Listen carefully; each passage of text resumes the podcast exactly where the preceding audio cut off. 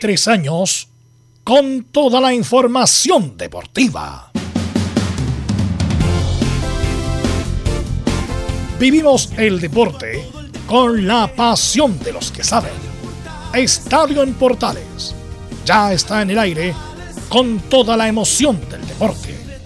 Comentarios: Carlos Alberto Bravo, Velos Bravo, Leonardo Mora, Camilo Vicencio, René de la Rosa y Giovanni Castiglione. Reporteros: Luis Felipe Castañeda, Nicolás Gatica, Felipe Holguín, Laurencio Valderrama, Juan Pedro Hidalgo, Rodrigo Jara, Rodrigo Vergara y Alfonso Zúñiga. Producción: Laurencio Valderrama y Nicolás Gatica. Edición: Leonardo Mora. Dirección: Carlos Alberto Bravo. Estadio en Portales es una presentación de Ahumada Comercial y Compañía Limitada. Expertos en termolaminados decorativos de alta presión.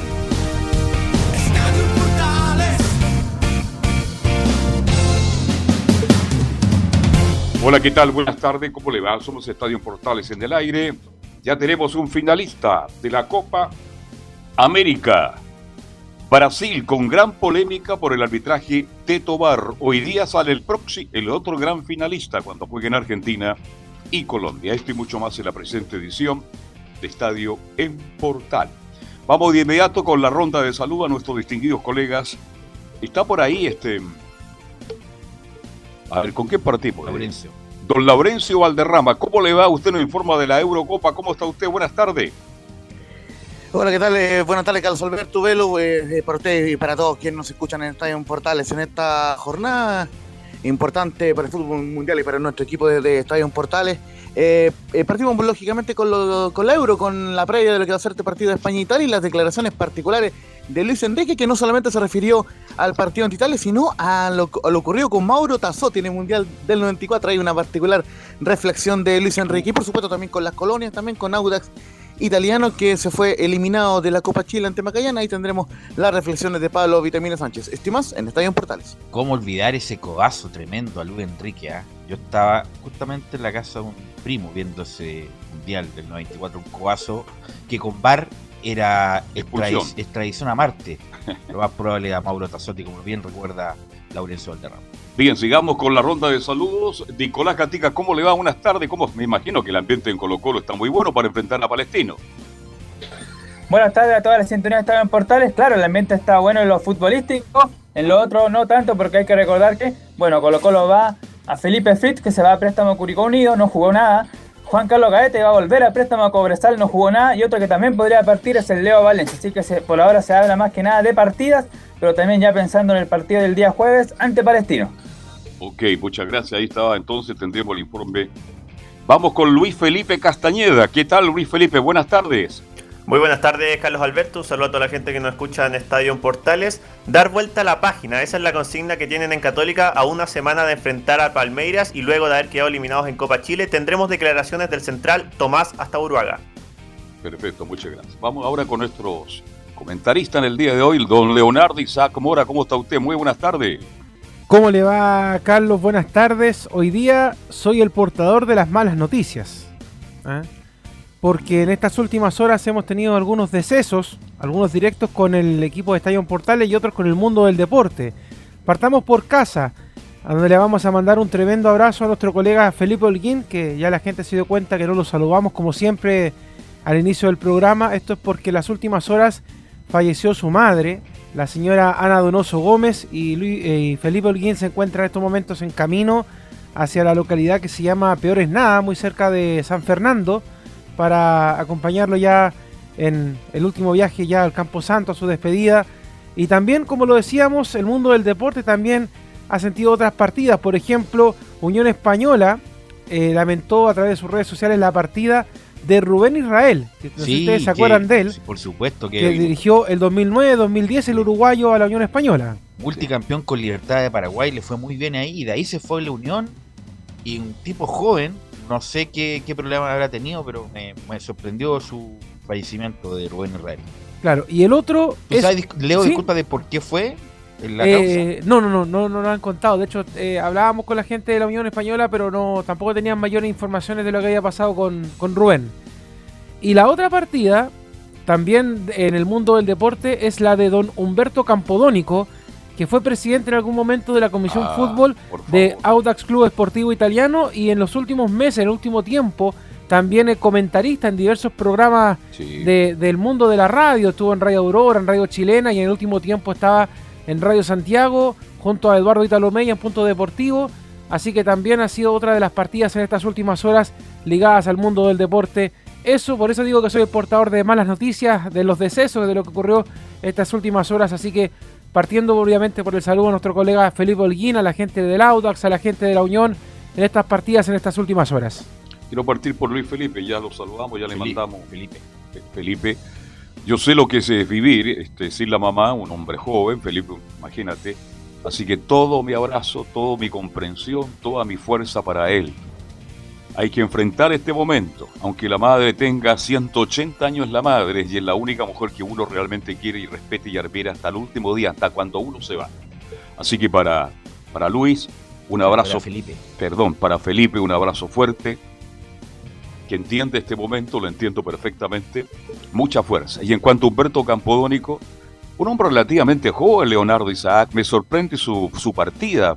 Tú bien lo dijiste, en los últimos 3, 4 años trabajó con Luis, eh, con Italo Mella en la Radio Santiago, ahí tenían un programa punto de encuentro, un hombre ligado a Audax italiano, un hombre mm, caballero, respetuoso, y de verdad que mis condolencias para la familia de Humberto Campodónico y también para Audax Club italiano, su equipo de siempre.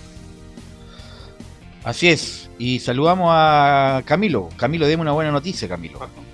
Muy buenas tardes, Velux, para ti y para todos los auditores de Estadio en Portales. Bueno, esperándolo, me sumo obviamente a todas las condolencias, obviamente para Felipe y bueno, eh, una buena noticia, esperemos lo que pase en el fútbol, que hay una jornada por lo menos atractiva en cuanto a, Europa y después en la tarde la Copa América para definir el segundo eh, finalista. Justamente Argentina, Argentina con Colombia, y si es que llegara a ganar Argentina, se va a dar la final soñada por muchos, querida por todos, o la mayoría, y es Brasil-Argentina el sábado, ¿no?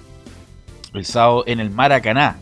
Así que podría ser un, un buen un buen impulso para Messi ganar con Argentina en el Maracaná, que no es menor, ¿ah? un simbolismo, un simbolismo importante.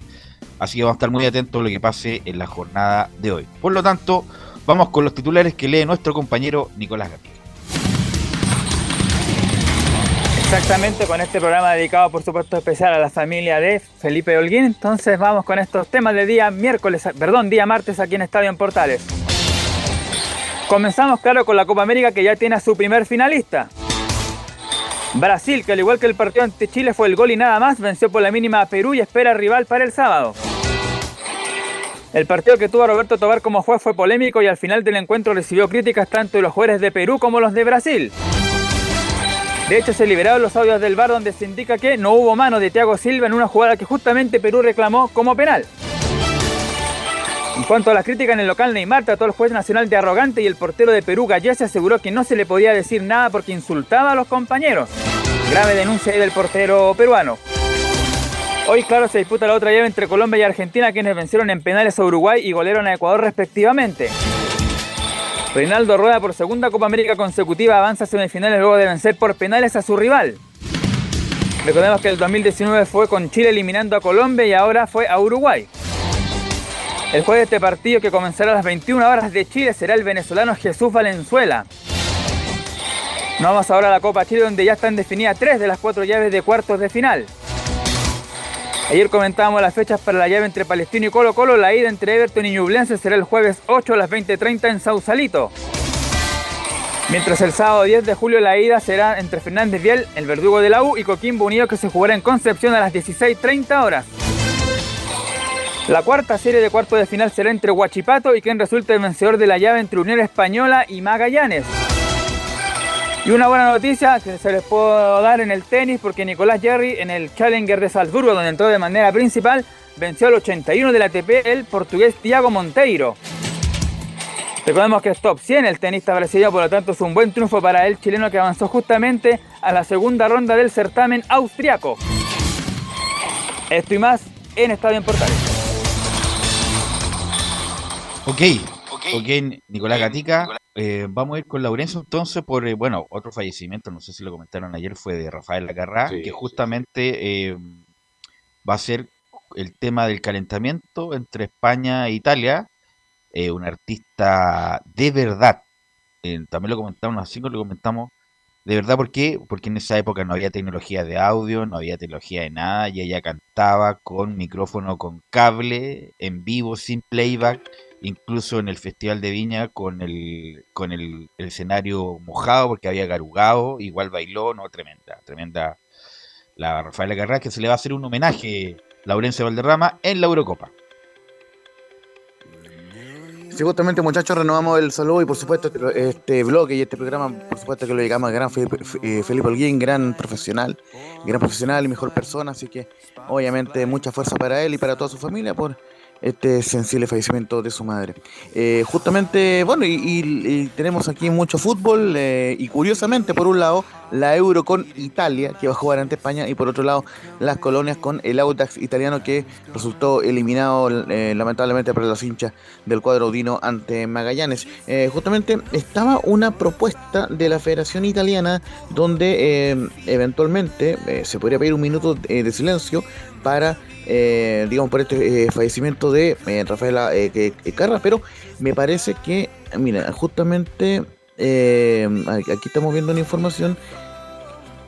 Claro, no, no, es la misma que está marcando tu duelo, que básicamente, por lo menos lo confirmado hasta ahora, por la misma, por la misma federación y en italiana, es que va a haber música de Rafaela Carra en el calentamiento previo de Italia. Así que obviamente muchas muestras de afecto transversales, digamos, por este fallecimiento, entre ellas la, la de Juventus, que eh, eh, mostró una foto eh, con una dedicatoria especial, dado que Rafael Guerra era hincha de ese equipo, Juventus, en donde jugara en su momento Arturo Vidal. pero bueno, justamente ya enfocándonos un poco en el partido, un partido que se antoja bastante parejo porque Italia llega con un largo invicto de cerca de, 30 partidos invicto, valga la redundancia, en duelos oficiales, mientras que España viene en alza Recordemos que luego de una primera ronda bastante irregular, eh, por lo menos ya después eh, ganó su, partido para clasificar y luego ha logrado superar dos pruebas muy intensas. Eh, la primera ante Croacia 5-3 y luego ante el cuadro de, Suiza por los lanzamientos penales, mientras que Italia bien, ganó invicto su grupo con tres victorias, luego le ganó a Austria 2 1 en el tiempo extra y en cuartos de final le ganó con con, cierto, mm, digamos, de forma estrecha, pero eh, le, gana bien al cuadro de Bélgica 2 a 1 a uno de los favoritos de esta Eurocopa. Y ciertamente hay varias em, historias que andan circundando en ambos equipos, por lo menos España que busca eh, llegar a una nueva final, a su cuarta final, eh, eh, ganó, o sea, a su quinta final de la Euro, porque ganó en su momento en los 60, ganó su primer título, luego ganó los recordados títulos de 2008 y 2012 y perdió la final del 84 ante la Francia de Michel Platini. Y justamente Italia quiere tomarse revancha un poco de los españoles porque perdió la final del 2012, justamente esa recordada final 4-0 eh, y también el 2008 cayó en cuartos de final eh, por lanzamientos penales. Si bien en 2016 ganó eh, el cuadro em, italiano a, España 2-0, esa Italia que era dirigida por Antonio Conte, pero lógicamente fue en fase de en, en octavos de final, una, instancia un poco más antes, digamos. Entonces, lógicamente, es un partido muy interesante entre España y, e Italia y por lo menos en en, en, cuanto a la formación y ya están prácticamente confirmadas, por lo menos las que son tentativas, porque todavía la, la UEFA no las ha confirmado, por lo menos eh, las vamos a, eh, esperar hasta el último minuto. Eh, la gran baja que tiene Italia es la de Leandro Spinazzola, quien tuvo la rotura del tendón de Aquiles, lo comentábamos ayer, ocho meses fuera, y justamente José Mourinho, nuevo técnico de la Roma, no podrá contar con él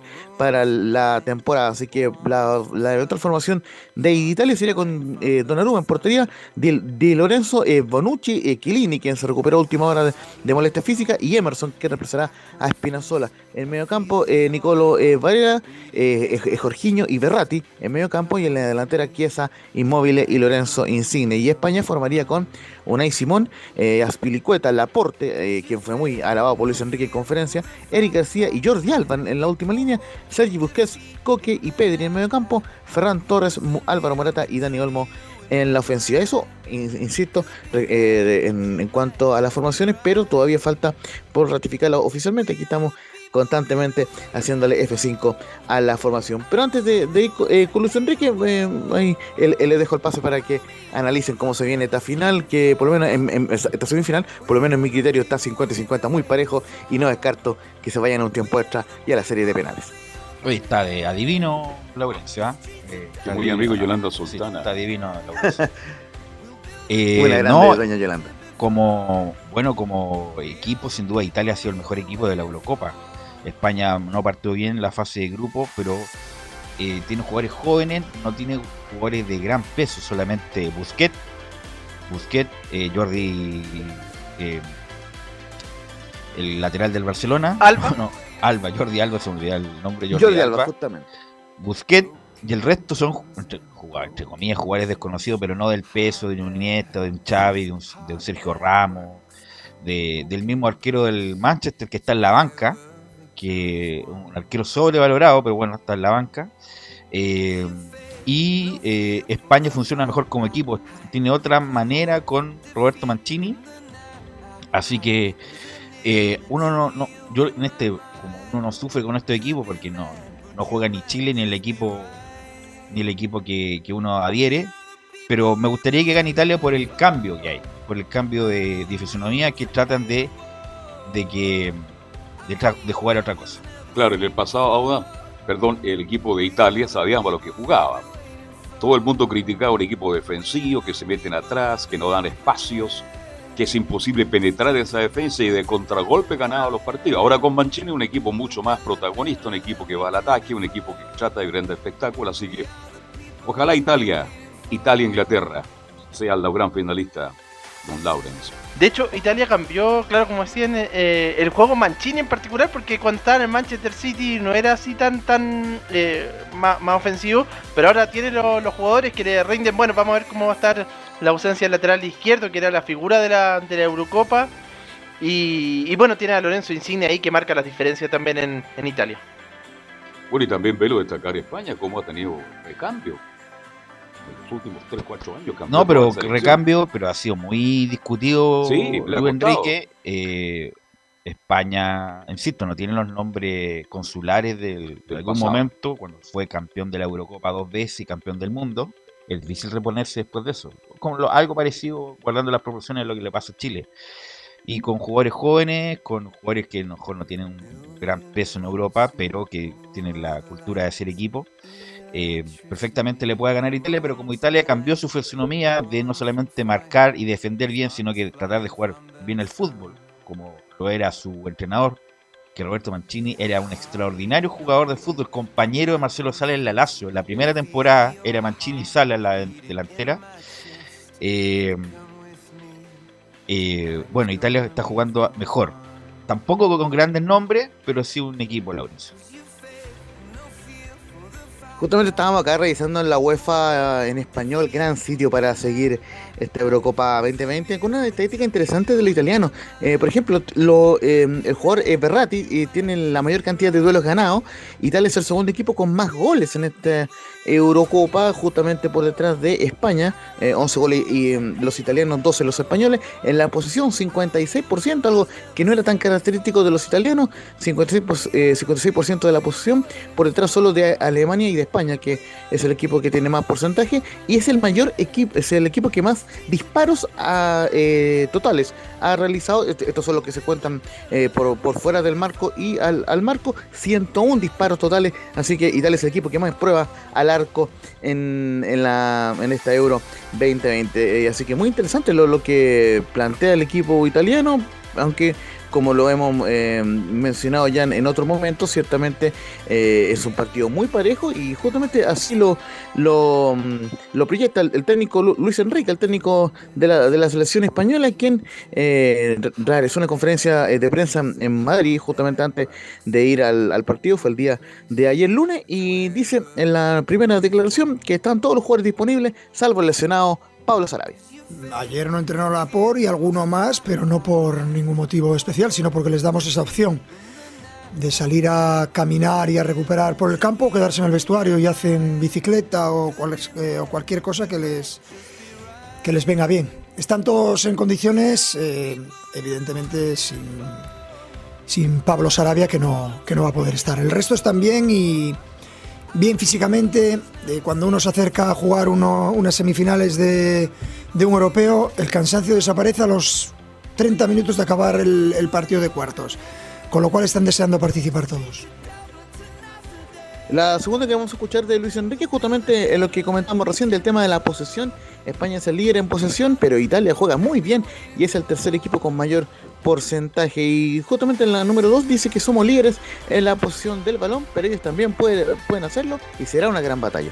Esa es una de las eh, primeras cuestiones. Somos en ese sentido líderes en cuanto a, eh, como tú muy bien has dicho, en ese registro de posesión de balón pero ellos también son una selección que puede hacer uso y disfrute del balón, con lo cual esa será la primera batalla por conquistar. Mm, independientemente de eso, también creo que son una selección que se puede adaptar a jugar sin balón. De hecho, lo han hecho a lo largo del campeonato en algunas fases, pero creo que están más cómodos y son más fuertes con el balón. Nuestro objetivo es claro, nosotros queremos el balón, lo necesitamos.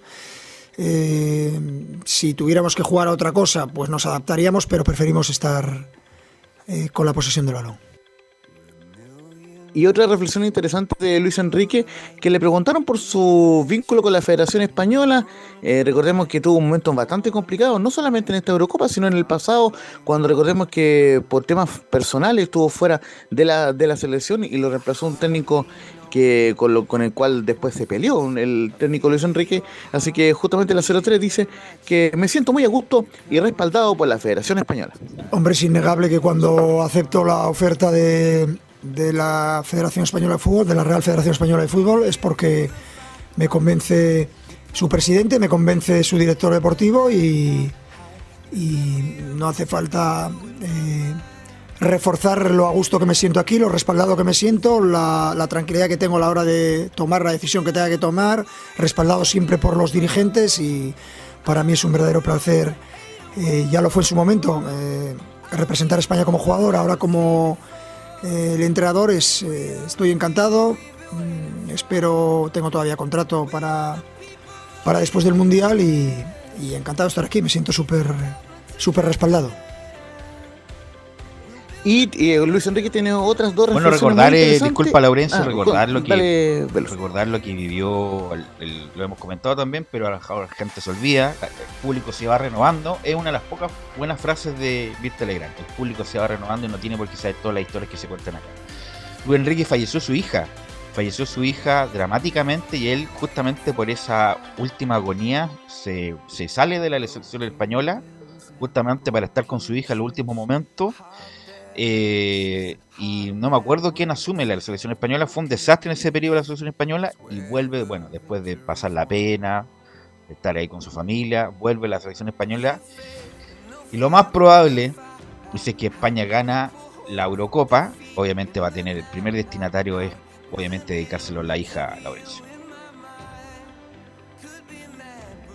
Exactamente, justamente el, eh, Luis Enrique eh, tuvo ese problema familiar y el técnico que le reemplazó eh, justamente em, la vio bien en, la selección chilena, en la selección, en la, selección española, curiosamente, y, por ese mismo motivo es entrenado que a Robert Moreno, quien alcanzó a dirigir al Mónaco también de Guillermo Maripán, justamente como le fue bien al señor Moreno, justamente buscó reemplazar a eh, Luis Enrique y ahí se generó una polémica que, bueno, afortunadamente para España quedó en el pasado, pero eh, dejó muchos heridos esa polémica en su momento. Pero, mira, te cuento eh, una, el tiempo nos da un poco, mira, mira, como obviamente uno tiene más tiempo de lo normal, sobre todo los fines de semana, vi una, vi una película Fe de Tarra, Fe de Tarra, que una película española que hablan de los independentistas de la ETA, de la ETA, y que eran anti-español y todo lo demás. Y justamente hablan de la época del Mundial del 2010.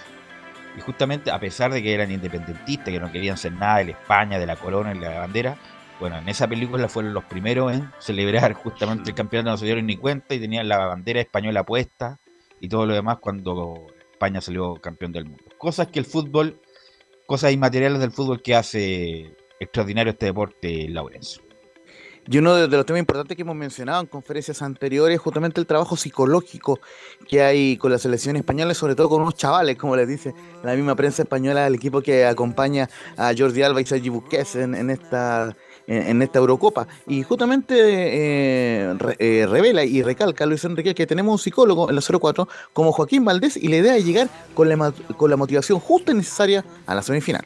En ese sentido tenemos a Joaquín Valdés, que es el psicólogo, y y siempre comentamos con los jugadores y cuando se acercan, depende de qué partidos, pues la importancia de llegar eh, con la motivación justa y necesaria. De estos partidos suele dar o suele haber la tendencia a ir sobreexcitado, cosa que intentaremos evitar. Intentaremos afrontarlo de la misma manera que afrontamos ya el tercer partido de, de la fase de grupos, en el que necesitamos ganar, ganar o ganar. Lo mismo pasó en octavos, lo mismo pasó en cuartos, vuelve a pasar lo mismo. Yo creo que tenemos una cosa que nos beneficia y es que, mm, y es mi recomendación siempre a los jugadores, céntrate en lo que tienes que controlar en el terreno de juego, que es la ocupación de espacios, los movimientos que hacemos, las cosas que hacemos en ataque y en defensa, y eso hace que te evadas un poco de lo que significa el entorno. Será muy bonito para ellos, mm, que seamos una selección no muy experta no significa que nuestros jugadores no tengan experiencia, de hecho Muchos de ellos juegan en el extranjero en equipos de alto nivel y están acostumbrados a este tipo de partidos, pero sí que es cierto que este es un partido en el que representas a todo un país y es una cosa que les hace mucha ilusión. Eso era con Luis Enrique en cuanto al tema psicológico y en cuanto a lo que es la previa de España e Italia. Justamente también hubo prensa italiana que estuvo también en rueda de prensa. Él respondió varias preguntas en italiano justamente porque dirigió la Roma eh, después de su salida de Barcelona, donde en, el, Barça, recordemos, eh, logró el triplete junto al portero Claudio Bravo y en, la Roma no le fue tan bien, pero sí dejó buenos recuerdos. Y justamente por eso es la reflexión que hace en la última que vamos a escuchar de Luis, Enrique sobre Mauro eh, Tassotti, justamente el jugador que le metió tremendo codazo en el último minuto de ese partido famoso de cuartos de final de, Estados Unidos, en 1994. Claro, y, solamente complementar ante eso que eh, fue la primera vez en la historia del fútbol, en, la historia de los mundiales también, donde em, se, se, sanciona a un jugador por em, de oficio por, por, el, por el video referee, o sea, por, eh, un video, digamos. En este no existía nada eso. Claro, justamente la Federación Española reclamó, eh, digamos, con video en mano del codazo alevoso de Mauro Tassotti sobre Luis Enrique, que lo dejó sangrando, bueno, son imágenes por todos conocidas, y fue sancionado por ocho partidos. Eh, justamente lo, lo, digamos, lo, lo veíamos pero, Laurencio, pero Tazotti terminó el partido, sí, lo terminó. Sí, sí, lo terminó y, sí. y, elimina a España en cuarto de final y bueno, eh, después este, Italia va, llega a la final, pero obviamente a posteriori lo, lo sancionan, no en el partido mismo, claro. Sí, no, sí, justamente por eso que es lo que mencionaba, que lo sancionaron de oficio, eh, digamos, luego de que terminara el Mundial, lo sancionaron ya con ocho partidos eh, eh, a, Mauro Tassotti, pero claro, el daño eh, había quedado, pero a mí por lo menos me llama la, atención cómo reacciona Luis Enrique ante la situación y dice que en la 05 que he hablado cuatro veces con Mauro Tassotti y es una persona buena y todo esto forma parte del pasado. No, no, por favor. Ya hace tantos años ya que pasó esto que ya yo creo que me quedó la nariz hasta mejor Nada, he, podido hablar con Mauro Tassotti tres, cuatro veces en todos estos años y bueno, he podido encontrar una persona honesta y una persona eh, buena y, bueno, ahora mismo trabaja con de segundo entrenador en, con Ucrania, con Shevchenko, hemos podido hablar eh, varias veces y nada, forma parte del pasado, de nuestra historia eh, futbolística, seguramente los dos nos hubiera gustado que fuera de una manera diferente a aquel, aquel momento, pero nada, nosotros a centrarnos en jugar, repito, yo sigo, tengo un, grandísimo eh, o un muy buen recuerdo de mi estancia en Italia, de, la gente italiana y nada que ver. Esto es un partido muy bonito de semifinales en el que Italia y España desean llegar a, jugar una final y nada más. El resto queda en la historia futbolística. Esas eran las reflexiones de Luis Enrique, el, técnico de España en esta previa de la, de la semifinal de la Eurocopa. Así que eh, interesante lo que se viene con España y con Italia. Em, repasamos brevemente lo, que son las estéticas previas de ambos equipos en cuanto al historial em, en esta Eurocopa 2020. Justamente han jugado en 36 ocasiones, 11 victorias de Italia, 3 empates y 12 victorias de España. Está bastante parejo el historial. 43 goles a favor de Italia, 40 de España. Y pero lógicamente están esa historia reciente de las eliminatorias que les mencionaba recién, donde España se impuso ante Italia en 2008 en cuarto de final, en la final del 2012. E, e, Italia, bien, bien digo, em, se tomó revancha el 2016 ganándole 2-0 en cuartos, en, en octavos de final, aunque después terminaría siendo eliminado el cuadro italiano. Eh, ya salieron las formaciones, muchachos, es, más o menos lo que les decía hace algunos minutos, pero las repasamos ya oficialmente con número y todo por el sitio oficial de la UEFA. Em, el cuadro de Italia, que será local, un tema eh, nominal en esta semifinal en Wembley, formará con Gianluigi Donnarumma en la portería con la 21, con la número 2 Di Lorenzo, con el 19 eh, Bonucci, con la 13 el capitán Giorgio Chiellini y con la 13 Emerson, quien reemplazará al jugador lesionado de Italia, Spinazzola. En medio campo con la 18, eh, Nicolo eh, Varela, compañero de, Alexis y de Arturo en el Inter. Con la 8, Jorginho. Con la 6, Berrati. Y en la delantera con la 14, Chiesa. Con la 17, Chino Móvil. Y con la 10, Lorenzo Insigne. Y mientras que el cuadro de España formará con la 23, Unai Simón. Oficialmente España jugará de blanco el día de hoy. Ahí, ya, ya, tenemos el dato. Con la 23, Unai Simón en portería. Con la 2, en la última línea, Aspilicueta. Con la 12, Eric García. Con la 24, Laporte, el, el defensa que mencionamos, y la 18 Jordi Alba en el medio campo. Con la 8 Coque, con la 5 el capitán Sergio Busquets. Y con la 26 Pedri. Y en la delantera el 11 Ferran Torres el 21 Miquel Oyarzábal, quien entra como titular justamente en reemplazo de Álvaro Morata, novedad de, último minuto, eh, va eh, Oyarzábal, el, el, héroe ante Suiza, y no Álvaro Morata, y con la 19 eh, Dani Olmo, este es el equipo de España que va a jugar ante Italia, 15 horas en, en Wembley, la, primera de las dos semifinales del Euro 2020, mañana es la segunda, en el mismo horario, 15 horas, Dinamarca ante Inglaterra. Ok, Laurencio, muy amable. Después de la pausa, adivinen con qué vamos a estar. Con Laurencini y Valderrama, vamos a volver con las colonias. Vamos a la pausa, Leo, y volvemos con Laurencini. Vamos. Radio Portales le indica la hora. Las 2 de la tarde, 3 minutos. ¿Quieres tener lo mejor y sin pagar de más? Las mejores series de televisión, los mejores eventos deportivos, equipo transportable, películas y series 24/7. Transforma tu TV a Smart TV. Llama al 973-718989. Twitter arroba panchops. Visita www.radiosport.cl, el sitio web de la Deportiva de Chile. Programas noticias, entrevistas y reportajes, podcast, radio online y mucho más. Todo lo que pasa en todos los deportes lo encuentras en www.radiosport.cl. La Deportiva de Chile en Internet. Porque lo bueno puede ser aún mejor. Prepárate a conocer la evolución de la Primera de Chile. Bienvenido a Portales Digital. Ingresa ya a www.radioportales.cl y descubre nuestra señal en vivo en audio y video, además del tradicional 1180m. Mantente al día con las últimas informaciones de Chile y el mundo e interactúa con nosotros a través de nuestras redes sociales en Facebook, Twitter e Instagram.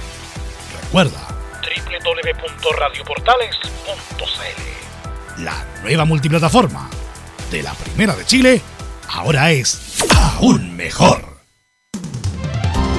Termolaminados de León, tecnología alemana de última generación. Casa Matriz, Avenida La Serena, 776 Recoleta. Foro 22 622 5676. Termolaminados de León.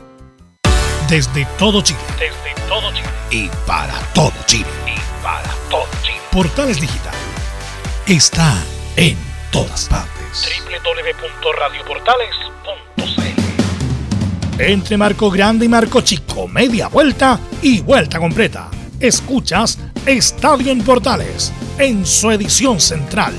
La primera de Chile, uniendo al país de norte a sur. Ok, son las 14 horas con 5 minutos antes de ir con las colonias.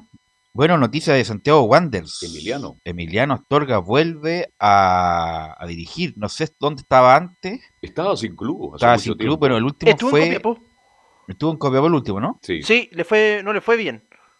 No le fue bien ya. Emiliano Astorga es justamente que hace la última gran campaña de Santiago Wanderers, que estuvo así de salir campeón el 2014. Brillante campaña, más de 85% de rendimiento, peleó con Colo Colo en la U del campeonato. Hasta la última fecha, Wanderers le gana a Colo Colo en la última fecha, en Playa Ancha, y la U lo gana a la calera en el Estadio Nacional con gol de Gustavo Canales de penal Arcosur. Con un, me acuerdo, con Leandro Venegas, que fue la pesadilla de la U en ese momento pero hizo una gran campaña, fue a la Copa Libertadores, me parece, Emiliano. Wanderers en ese momento. Y bueno, de ahí estuvo con varios clubes, estuvo en Ñublense, Emiliano Astorga, estuvo en varios lados más, con buenas y malas, la verdad, con buenas y malas. Como es el fútbol. Pero bueno, ahora Es un buen técnico para Sala para Wanderers. Sí, está último, cero puntos, a ver si me ayudan con los números, cero puntos o un punto parece Un que punto. tiene. Un punto en todas estas fechas, la verdad, la tiene muy cuesta arriba, muy cuesta arriba Astorga para, para salvar, porque hay que recordar que bajan dos Camilo, ¿no? Claro, bajan dos, bajan dos equipos y. Y claro, uno va a la liguilla, uno, va a uno- la promoción. Exactamente, sí. Y Uno el va a la promoción. pase en agosto, ¿no?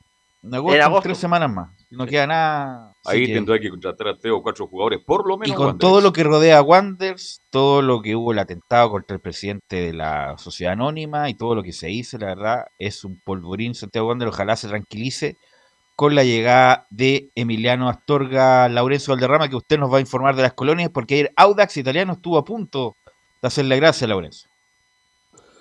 Sí, justamente renovamos el saludo, muchachos, y, Hola, ¿qué tal? ¿Cómo te y ciertamente fue complicado este tema de la eliminación para Audas italiano. eh, termina eh, ganándole 3 a 0 al cuadro de Magallanes. Curiosamente mantuvo su invicto como local en los oficiales, por lo menos bajo eh, en esta temporada 2021, bajo la era de Vitamina Sánchez. Solamente perdió en su momento un partido con la calera de local, nomás de- de- desde que asumió, pero el resto han sido solo empate o victoria. Inclusive ni, ni siquiera el tricampeón, la Católica, pudo ganarle en dos ocasiones al Auda jugando eh, de visita a la Católica. Así que por lo menos Auda ha mantenido el invicto en calidad de local en esta temporada 2021. Pero eh, obviamente esta eh, derrota eh, calondo en, las huestes eh, del Auda italiano, pero por lo menos habló Vitamina Sánchez igualmente al final del partido, a diferencia de la vez anterior. Pero por lo menos repasemos muy brevemente cómo fue el movimiento del marcador en este cotejo, em, donde eh, mm, igualmente o, eh, el cuadro eh, verde prácticamente usó equipo titular. De hecho, volvió Jo- Joaquín Montesino, entró en el segundo tiempo. Recordemos que estaba volviendo de una lesión y tuvo que ser ocupado por Vitamina Sánchez. En el primer tiempo. Gol de, de penal de Rodrigo Holgado a los 31, luego Michael Fuentes marcó el 2 a 0 a los 44, le quedan solamente dos goles al Audax para forzar los penales y a los 61 Joaquín Montesino marcó el tercer gol, sin embargo no fue suficiente y, y como les decía, Magallanes terminó ganando 4 a 3 en el marcador global y eh, termina avanzando de una forma bien bien eh, a la chilena, digamos, a octavos de final, digo a la chilena, o porque eh, había quedado eliminado ante Lautaro de Winnie, justamente por este tema de la NFP que sancionó a Lautaro en su momento, tuvo que Magallanes ocupar su lugar y ahora será rival de la Unión Española, partidos a disputarse viernes 9 en San Bernardo y lunes 12 en el Santa Laura. Pero antes de, referirnos a eso, obviamente hay que ir con lo expresado por Pablo Mitamina Sánchez, quien reconoce en rueda de, de prensa varias situaciones, tuvo una cierta dosis de autocrítica con su accionar y justamente la 01 dice, tengo sensaciones encontradas, me queda sabor amargo del cuarto gol de Magallanes en la ida. Sí, sí, eh, son, son sensaciones encontradas, porque primero y principal nosotros eh, habíamos tomado la decisión de jugar aquel primer partido con, con los jugadores que menos venían jugando, necesitábamos verlo, necesitábamos sacar conclusiones. Eh, el resultado abultado nos hizo ver que a lo mejor había que, poner mayoría de titulares, por eso tomamos la decisión de partir eh, con el equipo que, nos tocó partir hoy. A mí me queda el, el, sabor amargo de, a lo mejor del cuarto gol del otro día. Le decía yo a los muchachos en un momento, eh, porque uno, uno va viendo cómo se van dando los partidos. Y yo después del 2 a 0 entendí que el partido, si nosotros nos desequilibrábamos y perdíamos el orden, podía ser grave, podía pasar lo que terminó pasando, y se los dije. Entonces me queda ese, ese, dolor de, de, no haber dicho, bueno, a ver, si las cosas hoy no nos están saliendo, por lo menos que no nos hagan más goles, nos hubiera permitido hoy eh, no jugar con una obligación tan extrema de meter tantos goles. Y la segunda que vamos a escuchar de Pablo Vitamina Sánchez, antes de ir con el comentario, eh, la 02, nada que decir de los jugadores que se brindaron, pero esta llave la perdimos en San Bernardo. De todos modos, nada que decir, porque los jugadores hoy se brindaron, hicieron un partido bárbaro, salieron con una valentía increíble, a no perder la calma, porque el, rival, claramente, y, esto no lo digo enojado con el rival, el rival hizo tiempo y, y utilizó las artimañas que hubiera utilizado cualquiera en una situación parecida, ¿no? Nosotros así todos no perdimos la calma y fuimos siempre con nuestras herramientas y nuestras armas. Pero bueno, sí, sí tenemos eh, la sensación y el, mal sabor y entendemos que este partido claramente se perdió, se perdió en San Bernardo. En el estadio municipal de, San Bernardo, ahí se jugó ese partido Tal entre Magallanes y el viejo querido ¿ah? Magallanes. 4-3 le faltó un gol equipo de Audax italiano. disculpa, pues estaba hablando de algo italiano. Sí. Eh, bueno, en la banca técnica de Italia está Gianluca Vialli. Es irreconocible, ¿ah? Está irreconocible Gianluca Vialli. Bueno, su calva y su pelada, pero eh, gran delantero en su momento de los 90. Sí, pues. eh, Gianluca Vialli. Y bueno, y como decían ustedes, Audis Italiano lo perdió en San Bernal, un equipo de, de primera división. Ni siquiera incluso con un par del mismo campeonato, a veces pierde 4-0 menos con un equipo de la primera vez y lamentablemente se fue eliminado por esa instancia que sacó Magallanes, Laurencio. ¿Está Laurencio, no? Sí, justamente el cuadro, a ver, eh, justamente Vitamina Sánchez lo que dijo en la anterior conferencia y en esta es que él intentó probar con otros jugadores em, justamente para tener eh, un plantel un poco más amplio em, de cara al campeonato nacional, pero eh, que bueno, no le resultó la movida, él mismo asume la responsabilidad de esa elección y que justamente buscó poner el equipo más competitivo posible para esta vuelta eh, y lamentablemente no le termina eh, resultando. Aquí, de, hecho, justamente los vamos a, escuchar también en la número 03 de, que habla de que Joaquín Montesinos se estaba recuperando de una lesión y lo apuramos por la necesidad. Sí, mire, la primera, en realidad, eh, Joaquín se estaba recuperando de una lesión. Sinceramente lo apuramos un poco. El ideal, el ideal hubiera sido hoy no necesitarlo y no tener que ponerlo. Eso hubiera sido el ideal. Viendo la, necesidad de, por lo menos tenerlo en la banca, porque sabemos que es un jugador que inquieta, que igual eh, hoy es un jugador muy respetado. Por eso decidimos incluirlo. Ya le digo, el ideal hubiera sido no hacerlo la necesidad nos obligó y, la verdad que estábamos bien, o sea, 2 a 0 eh, al, descanso eh, y sinceramente lo pongo porque, porque se me lesionó Cornejo, si no probablemente lo ponía un poquito más adelante también.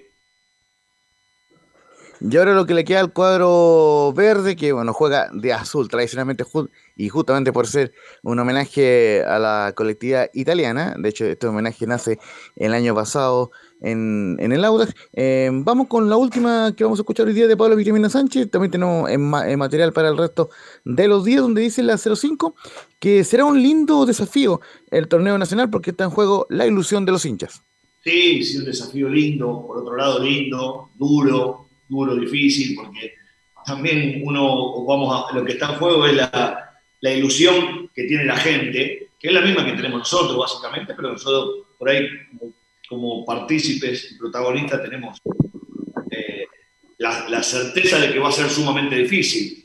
Nos quedan seis partidos todavía a nosotros, quedan, en realidad quedan siete fechas, pero a nosotros nos quedan seis partidos para, para terminar la primera rueda. A partir de ahí veremos dónde estamos, dónde quedamos parados.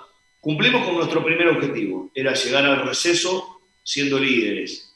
Que no, no lo planteamos, obviamente, apenas empezamos. Cuando empezamos, uno quería encontrar lo más rápido posible el equipo, estar en puestos de copas, alejarnos de la parte baja de la tabla. se consiguió, nos fuimos ilusionando, dijimos, bueno, ojalá seamos capaces de terminar en la parte alta de la tabla cuando llegue el receso, el, receso de la Copa América, lo hicimos, ahora nuestro, nuestro próximo objetivo va a ser mitad de torneo y, y ahí veremos cómo terminamos, cómo llegamos a esa etapa y ahí ya podremos tener bastante más claridad a futuro.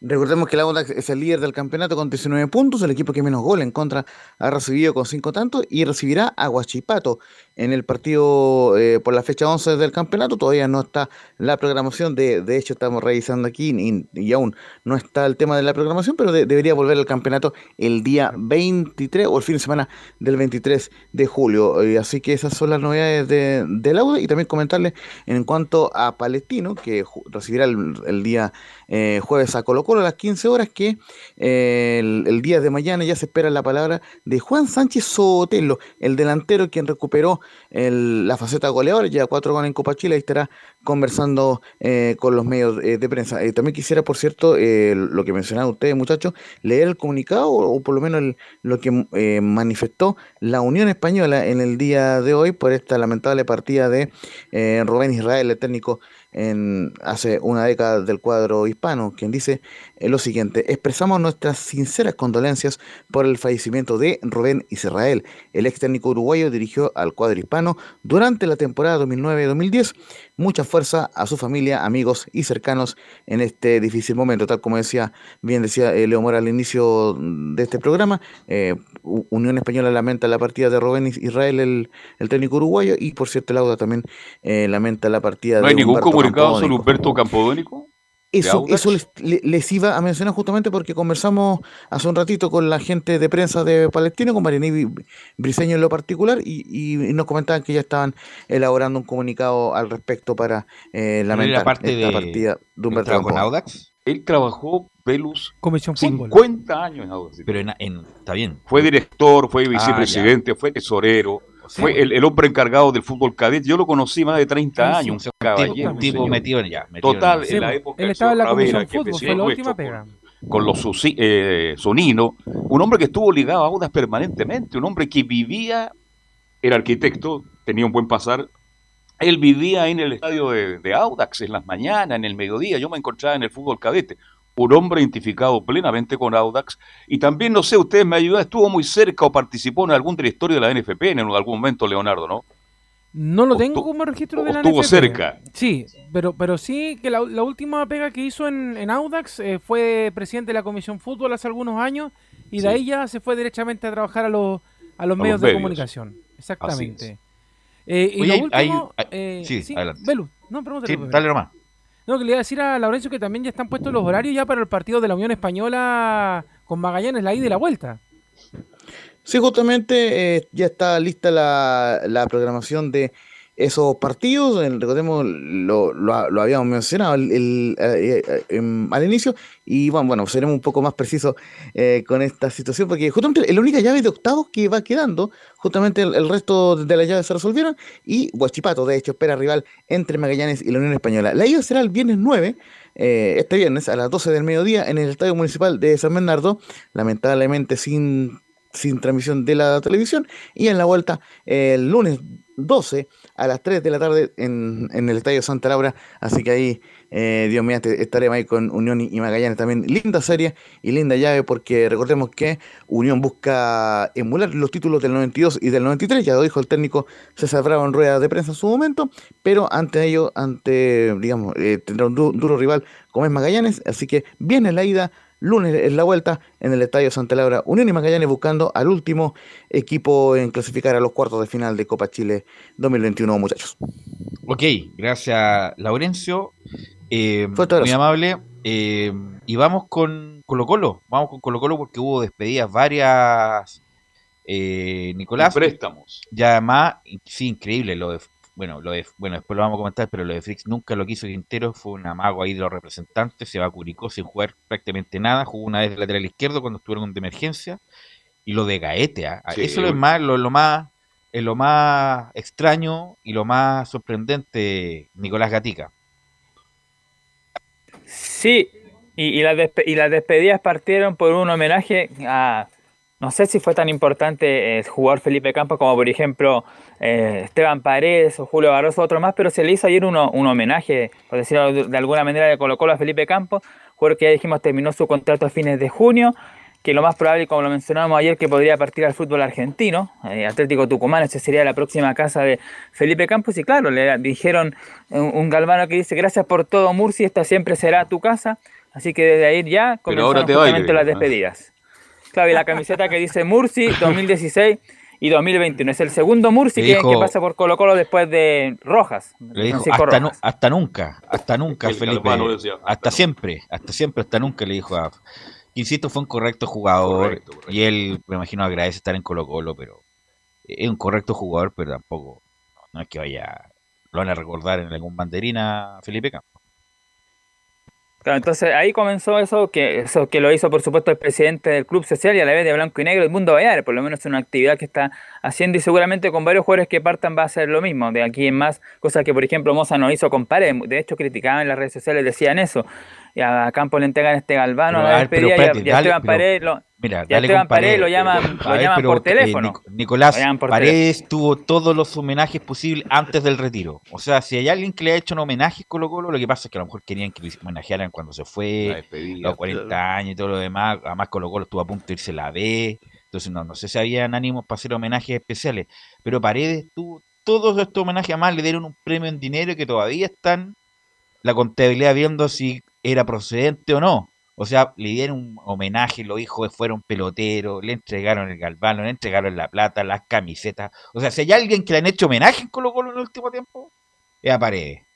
Eh, a lo mejor no se lo hicieron en el, último partido, donde se retiró de Colo Colo, pero le hicieron todo este homenaje a Paredes. se lo ganó, se lo ganó por supuesto, es el jugador más importante del último tiempo Colo Colo, no hay ninguna duda pero de homenaje, que le hicieron homenaje, le hicieron homenaje, Nicolás. De hecho, el último fue estadio lleno, cuando fue ah. el gol de 216 ahí en el Monumental con... Por eso digo, esa, fue cuando estaban los, los, hijos de pelotero, fueron a abrazar, se pusieron a llorar. Entró la señora. Le, entregaron un trofeo y después el lunes transferido como más de 100 millones de pesos por haber hecho el récord.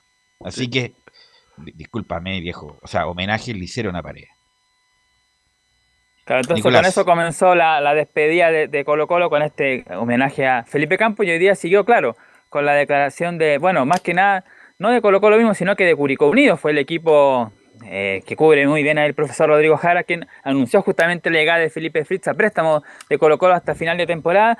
Y otra cosa que tiene que ver también con lo mismo, ¿eh? el jugador que Colo Colo estuvo a punto de traer Cabral, que llegó al cuadro curicano, tuvo una lesión, una rotura de ligamento, va a estar seis meses fuera de las canchas, así que por ahí podrían incluso algunos agradecer de que Cabral no haya llegado a, Colo Colo y llegó a Curicó, que va a perder lamentablemente su juego, y quizás por esa, por ahí, por, la partida de Cabral, o sea, por la baja de Cabral, esta lesión llega justamente Felipe Fritz, aunque se había hablado antes ya de que estaba la posibilidad, de hecho Felipe Fritz apenas jugó un partido completo que fue el duelo ante Ñublense, cuando Colo Colo pierde 5-1 y fuera de posición, eso fue lo único que jugó en este campeonato Felipe Fritz, y claro, como ya lo hemos comentado veces, un jugador que no era querido por el técnico Gustavo Quintero. Y la otra partida la declaró Juan Carlos Gaete, que alcanzó también a jugar ese partido completo ante Ñublense y en Chillán, y también algunos minutos en otros partidos. Sumó, de hecho, finalmente 203 minutos, el mínimo que tiene que tener un jugador para no poder pasar a otro rival es 360 y tuvo 203 gaetas, así que por lo tanto está muy lejos de ese, de ese plazo, de ese tiempo, así que no tiene ningún problema en partir. Y claro, nuevamente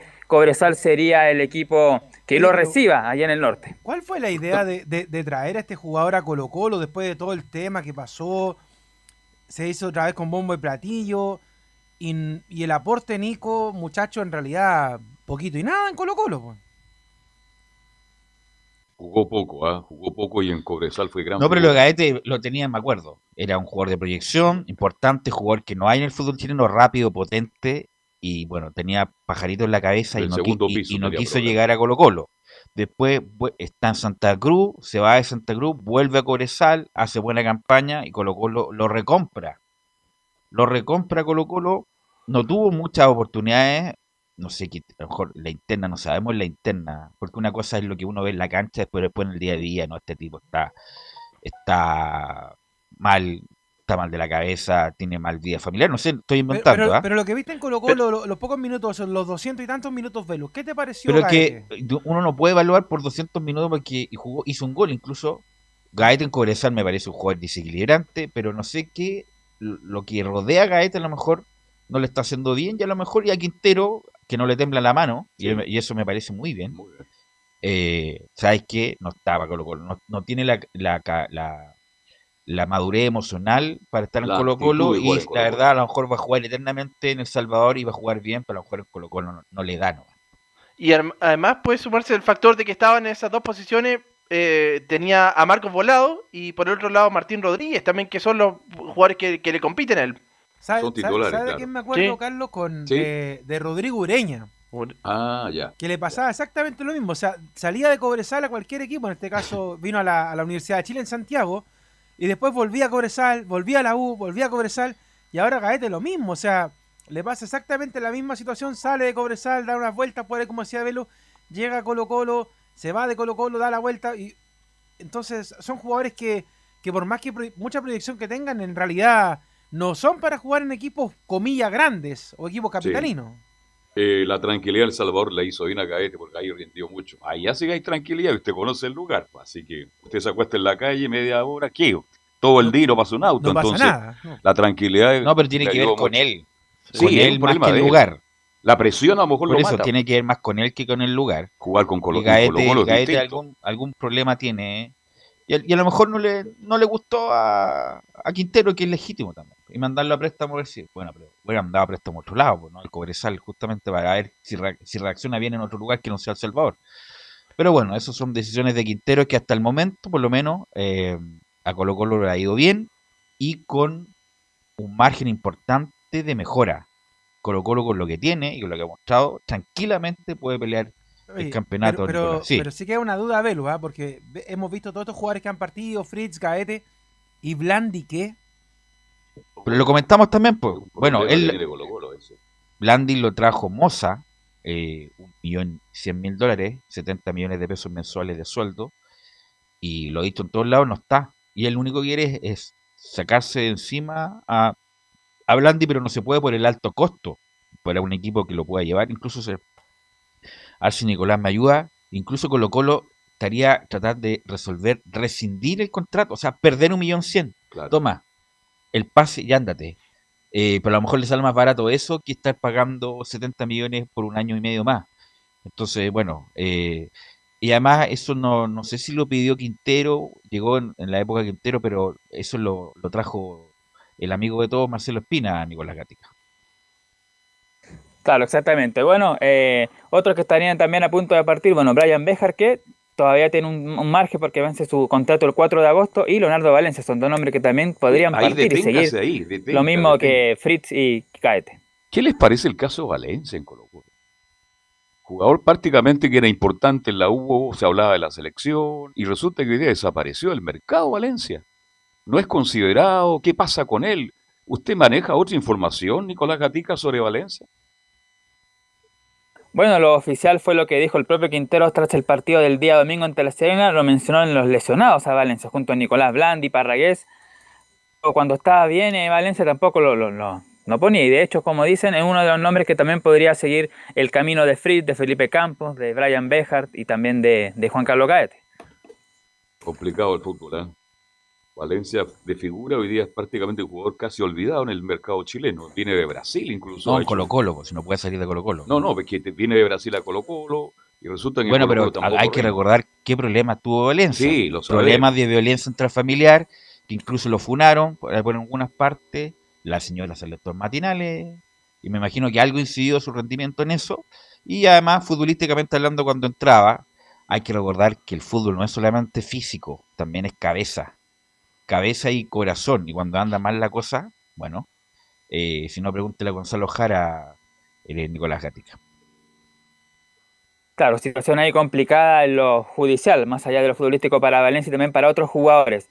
Uno que tiene una, tiene una buena temporada y que lo vamos a escuchar en extenso porque dio algunas declaraciones para el club Colo Colo, para, para un promedio que se llama Jóvenes Caciques, claro, que hablan todos los jugadores formados en el equipo popular. Bueno, y no solamente los formados, sino que también han hablado otros jugadores que se han identificado con Colo Colo. Es Iván Morales, por el número 18, el delantero que lleva 5 años, como el mismo lo dice en la forma en el plantel profesional, y es su mejor temporada, ha marcado 11 goles, en, en, en 11 partidos ha marcado 9 goles, eso lo que tiene un promedio por partido de 0,82, siendo casi un gol por partido. Sin duda que esta es la mejor temporada goleadora de Iván Morales en el Colo Colo y esperan que, bueno, se consolide tanto en Colo Colo y, ¿por qué no? En la sonando la tetera, Nicolás Gatica, estoy ah, viendo, estoy viendo el agua. Sí, la tetera aparece. El cafecito, pues. Cafecito, el tecito, está, algo. Está, está, helado ahora, ¿eh? Sí, muy está helado. sí. sí. Así que ¿Mm? se suena ahí café el, con el galletas de bien hasta ahora. El pito y la qué tetera que todavía ocupan tetera ahí en, la, en el hogar de Nicolás Gatica. No, es que está en Pero San si- Isidro. pleno ¿Ustedes ocupan eh, tetera eléctrica, Vero? El vidor, el vidor. Ah, el vidor. nosotros, yo también ocupo tota- tetera con, con pitito como Nico. ¿ah? Ah, normal, mira. Sí. mira, sí. No, Dicen que el agua tiene otro sabor, ¿ah? Claro, claro, Sí. No, no, porque bueno, es, uno es más rápido el, el vidor. En, en un minuto está, claro. está listo. Pero cuestión de costumbre. Ajá. Costumbre, Sí. costumbre, sí. Bueno, en, el, Sí. en el campo se sigue ocupando la tetera, obviamente, Claro. muchas veces, en muchos lugares. Ya, don Nico, ¿apagó la tetera? Sí, ahí terminó de sonar la, la tetera justamente. Y vamos a partir justamente con el goleador de Colo Colo, con Iván Morales. Ahí, como dice mi, mi amigo Laurencio, con, número todo. Vamos con la 01 de Iván Morales. Dice, ha sido una temporada bastante linda para nosotros. Ha sido una temporada bastante linda para nosotros. eh, estamos peleando los primeros puestos. Ahora estamos enfocados en lo que es Copa Chile, en lo que se viene. Y, en lo personal también creo que tomamos confianza y, en los partidos que, que quedan espero que espero hacerlo de la mejor manera posible para seguir en, en la misma. Con diferentes cosas que me han pasado en mi vida personal, acá en el club, creo que, que me ha hecho madurar, creo que me ha hecho crecer y, eso es fundamental eh, en mi cambio, en mi cambio personal y, y eso creo que me ha ayudado bastante dentro de la cancha. Cuando Belu recién decía, por ejemplo, con el tema de Valencia, que hay temas, más allá de lo futbolístico, el tema psicológico, el tema de actitud, acá está el ejemplo de Morales. Morales criticado en su momento por el mal juego, decían por qué lo van a colocar de titular, después tuvo el tema de la indisciplina, esto de lo que pasó en el departamento, que lo mandaron a la Casa Alba, y resulta de que ahora uno habla de Morales y habla del buen juego de Morales, habla de los goles de Morales, y ahí hay una cuestión, como diría una canción de Fito Páez, que es cuestión de actitud. Bueno, y, y también la dirigencia eh, lo asumió a temprano lo- el problema que tenía Morales y si no cambiaba se terminaba la carrera como a tantos jugadores de fútbol, incluso mejores que Morales, por pasado. indisciplina, por falta de soporte, de apoyo y porque no vieron más allá del auto o del departamentito eh, lo que podía venir en su carrera y que bien que Morales asuma, está mejor físicamente, está más flaco, eh, y es una carta no solamente para Colo Colo, ¿por qué no? Obviamente que algunos afiebrados lo quieren mañana mismo como alternativa a la selección, pero hay que ir de a poco, que ojalá siga confirmando Morales en el campeonato lo, lo que hemos visto. Oiga, ya no vive en la casa Alba, ya, me imagino, ¿no? ¿Volvió a las Condes? No, no, me parece que todavía está ahí en, en- en ese lugar Iván Morales. Entonces que siga ahí, por- pues, le hace bien, además que tiene un patio ahí, imagínate, inmenso, bonito, lindo lugar para caminar y para reflexionar. ¿A dónde? El Estadio Monumental. No, la no, casa como- no hay como ir solo, pues ese es un castigo. ¿Ah? Obviamente es una... Pero mire cómo anda como No, pero está bien, pero eh, uno tiene que tener privacidad también. Obviamente que este muchacho se le fue de las manos, pero los, los Casalvas era para la gente de regiones, los Sí, cadetes, los que tienen problemas. Los que vienen de afuera, los que este acá era, un castigo para... Pero le, le sirvió. le- le Pero no sé a dónde estará viviendo. ¿A dónde está viviendo ahora Nicolás? No lo sabe, Nico. Ah, no lo sabe ya. ¿Tendrá tetera o, no- o tendrá hervidor? Sí, mire, va- vamos a averiguar si está en la Casa Alba o está en otro lugar eh, Iván Morales, pero claro, ha tenido un segundo aire. Y otra de Morales, el número dos, que tiene que ver, claro, con algo familiar que le pasó y quizás también lo que lo ha motivado para este segundo aire también, en la dos Morales, cómo sobrellevó él la muerte de su madre. Estoy acá desde los 13 años, ya, ya llevo bastante tiempo acá en el club y la verdad que la gente siempre se ha portado muy bien conmigo. Eh, después los hinchas también siempre, siempre con un mensaje de apoyo, eso se ha hecho, se ha hecho notar y, y la verdad que lo viví súper apoyado, fue, fue duro pero eso lo hizo pasar un poco, un poco, más, un poco mejor y, siempre voy a estar agradecido del club y de su gente muy especial porque en esa semana había sido súper dura para nosotros como familia, para mí personalmente y estoy seguro que el jugar era lo que quería mi familia, era lo que quería mi mamá y lo que quería yo también y eso, y eso lo hizo mucho más especial. Claro, él ahí se refería en, ese momento cuando falleció su madre, que esa misma semana, el día domingo de esa semana, jugó, colocó los frente a Everton en Viña del Mar. Y me acuerdo que en el primer tiempo buscaron generalmente a Iván Morales para que hiciera su gol, para que tuviera su oportunidad. Después, claro, en el segundo tiempo hubo una mano de Julio Barroso y ahí de penal pudo, haber marcar, pudo marcar su gol Iván Morales y claro, lo celebró por supuesto al cielo dedicándolo a su mamá, así que por eso habla de, esa, de ese día especial, esa semana, que justamente y ahí, claro, tomó un segundo aire. Y la última que vamos a escuchar de Iván Morales, ya para cerrar el tema de Colo Colo, tiene que ver con cómo ha sido la competencia con los jugadores que vienen de afuera principalmente. Yo estoy acá en el plantel hace cinco años creo y siempre hay mucha competencia de jugadores que vienen obviamente de afuera. Ahora tenemos la oportunidad por, por el cuerpo técnico que tenemos, nos da mucha confianza y, y lo bueno es que sabemos responder. Creo que todos los que venimos de acá abajo, de cadete, sabemos lo que es Colo Colo y eso nos ayuda mucho más en el momento de jugar. Yo como cadete quiero que jueguen, ojalá los 11 sean de acá del club, pero la verdad que los que vienen de afuera también, los que están ahora, hacen un trabajo tremendo y, eso hace que el grupo sea competitivo y sea unido también.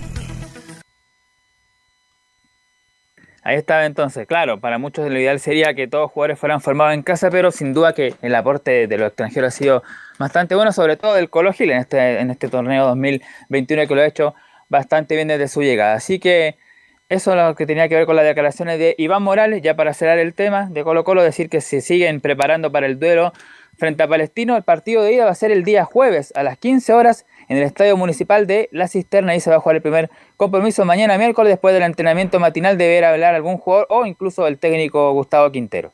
Nico. Ok, sí. Sí, no, para complementar lo de Iván Morales, que justo dio una entrevista hoy día el lunes y él dice que estuvo una sola noche en la Casa Blanca ah, o la, Casa, Alba, y, después diez, y después 10 días en un hotel y hasta el final del campeonato anterior. Ah, ya, perfecto. Gracias por el dato, Camilo. muy amable. Bueno, vamos a ir a la pausa y le vamos a preguntar después de la pausa a Luis Felipe Castañeda, ¿qué arquero estará buscando la Católica para reemplazar a Ituro? Todo eso después de la pausa. Radio Portales le indica la hora. Las 2 de la tarde, 37 minutos. Ahora más que nunca, quédate en casa y disfruta de algo rico sin pagar de más somos de la casa, una delicia al paladar. Conoce nuestra variedad de waffles, sándwiches, empanadas de horno y mucho más. Contáctanos vía WhatsApp al más 569 5018 3008. Atendemos todas las tarjetas de crédito y red compra. Infórmate más en nuestras redes sociales, en Instagram y Facebook. Recuerda, somos de la casa, una delicia al paladar. Durante esta emergencia sanitaria, realicemos actividades junto a nuestros niños, niñas y adolescentes. Intentemos solucionar los problemas con diálogo y conversando sobre las emociones que surgen estos días. Que ellos confíen en sus padres o adultos cuidadores puede evitar el consumo de alcohol y otras drogas. Si necesitas ayuda, ingresa a senda.gov.cl o llama al 1412. Senda, Ministerio del Interior, Gobierno de Chile. Visita www.radiosport.cl, el sitio web de la Deportiva de Chile. Programas, noticias, entrevistas y reportajes, podcast, radio online y mucho más. Todo lo que pasa en todos los deportes lo encuentras en www.radiosport.cl. La Deportiva de Chile en Internet. Comercial IAC y Compañía Limitada. La mejor calidad mundial en laminados decorativos. Comercial IAC y Compañía Limitada es Vertec en Chile. San Ignacio 1010, Santa Rosa 1779, Avenida Mata 446 y Portugal 501. Comercial IAC y Compañía Limitada es Vertec en Chile. Desde todo Chile. Desde todo Chile. Y para todo Chile para todo Portales Digital está en todas partes. www.radioportales.cl Un acercamiento electrónico a todo lo que pasa en el fútbol. Escuchas Estadio en Portales en su edición central. La primera de Chile uniendo al país de norte a sur. 13 horas, 14 horas ya con 40 minutos. Y bueno, me imagino que va, el Tati y su grupo de scouting debe estar con todos los Excel, todos los archivos, buscando arquero, porque hay varias limitantes. Luis Felipe Castañeda, sobre todo por el momento en que se va Dituro, que siempre es, no es muy bueno, pero Dituro hace tiempo que venía buscando esta posibilidad, y e, es imposible cortarle las piernas a Luis Felipe Castañeda. ¿Qué tal, Velus? ¿Cómo estás? Un saludo a toda la gente que nos escucha en Estadio Portales. Claro, como lo dices tú, eh, eh, complicó la, un poco el panorama en Católica esta salida de Matías Dituro, pero también es cierto que ya el jugador cumplió y de, muy buena manera en Católica. Lo decíamos ayer, llegó el 2018, tres años, tres títulos, tres torneos nacionales, dos Supercopa también. Buen rendimiento también eh, dentro de lo posible en Copa Libertadores, a pesar de que no se había cumplido el objetivo de pasar a octavos hasta, esta, hasta este año. Y una católica que, claro, se quedará con el Zanahoria Pérez momentáneamente. Eh, fue uno de los mejores arqueros del torneo nacional el año pasado, a pesar de la mala campaña de Quique. Si bien le ha costado en los partidos de Copa Chile en los que ha jugado, le tocó rendir en el último partido de Libertadores con Atlético Nacional y lo hizo bastante bien. Lo ganó 2 a 0 Católica en esa ocasión para meterse a los octavos. Y como les comentaba ayer también, eh, que el sistema que regula las transferencias internacionales eh, está cerrado en Chile hasta el 23 de agosto, por lo que al menos para octavos de final Católica no puede traer a un jugador extranjero. Ahora tiene el cupo extranjero libre con la salida de Ituro, por lo que si quiere traer un arquero pensando en Libertadores tendría que ser chileno. Ahí también está complicado por las reglas del mismo torneo local. Y además, y aquí les planteo la pregunta a ustedes muchachos, no sé si en el torneo habrá un arquero chileno alcanzable para Católica eh, que quizás le pueda disputar el, puesto a Sebastián Pérez, ¿no? Porque fue uno de los mejores arqueros del torneo anterior, entonces también por algo lo trajo Católica en su momento. A Sebastián Pérez es un buen arquero, es un buen arquero sin duda, pero le falta presencia al Zanahoria, porque no es muy alto, la verdad. Dituro tenía presencia, ¿cuánto mide? Casi un metro noventa Dituro, metro ochenta y tanto, eh, un metro noventa. Yo creo que el gran responsable, uno de los responsables de que Católica ganara tantas cosas, es Dituro.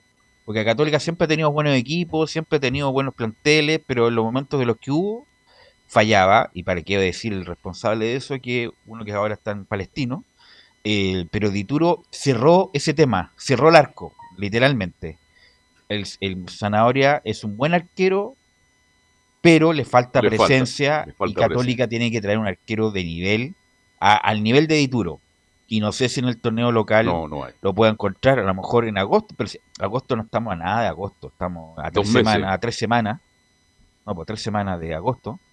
Eh, a finales de agosto, imagínese. No, pero empieza el, la 7 de julio, julio, agosto, la ventana, ¿La ventana cuándo es la ventana? 27 de agosto, tengo 23. La ventana para... transferencias internacionales. Ya, bueno, va a tener que buscar un, porque no creo que a nivel local haya un... no hay. A menos que venga, llegue Claudio Bravo o Camilo.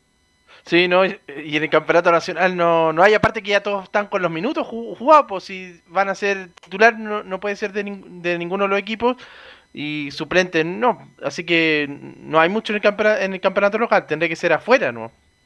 Exacto. Entonces, Pérez, y en el, campeonato local, en el campeonato local, ¿qué arquero está disponible? Bueno, está difícil. ¿Dónde? ¿Cuál? Claro, porque tendría que ser haber estado siendo suplente en el torneo. Suplente en otro equipo, en otro equipo. Entonces, bueno, van a tener que jugársela con el Zanahoria y con el Bernedo.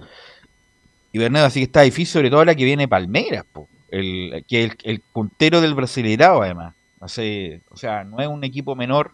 Entonces, bueno, siempre los momentos son incómodos, pero bueno, en el caso de Dituro era el momento de irse a Europa, Luis Felipe.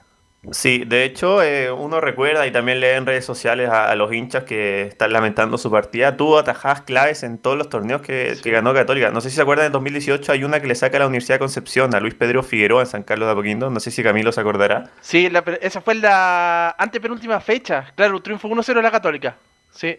Claro, que estaba peleando precisamente el título y una muy buena atajada. El 2019, por ejemplo, le sacó un cabezazo a Paredes en el Estadio Monumental también, cuando la Católica lo ganaba 3 a 2.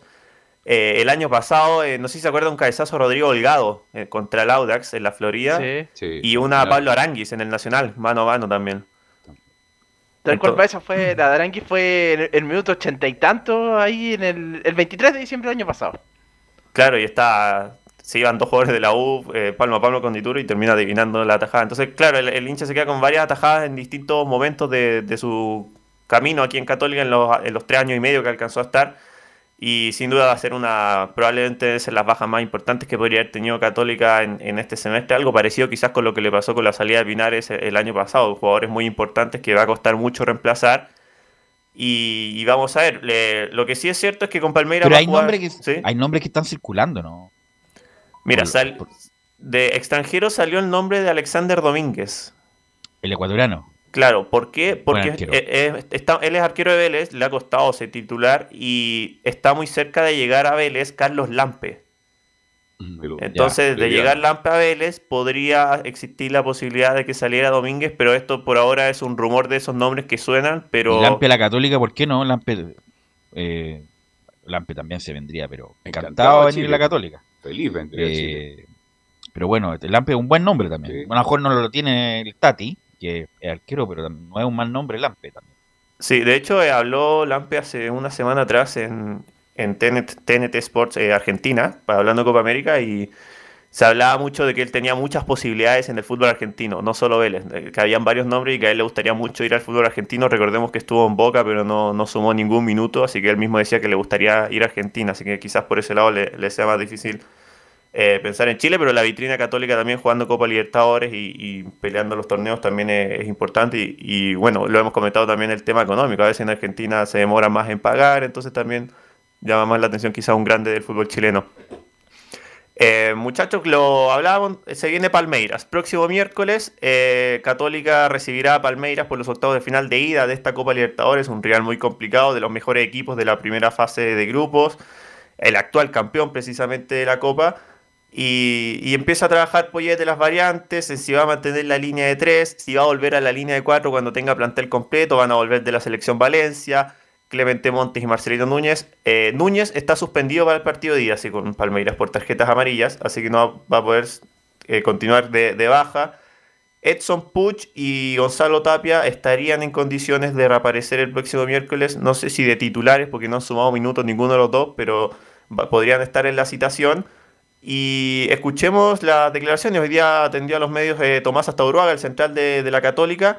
Y la primera declaración que da, y que es lo, que decíamos los titulares, que Católica ya piensa en dar vuelta a la página luego de esta derrota frente a Everton por Copa Chile.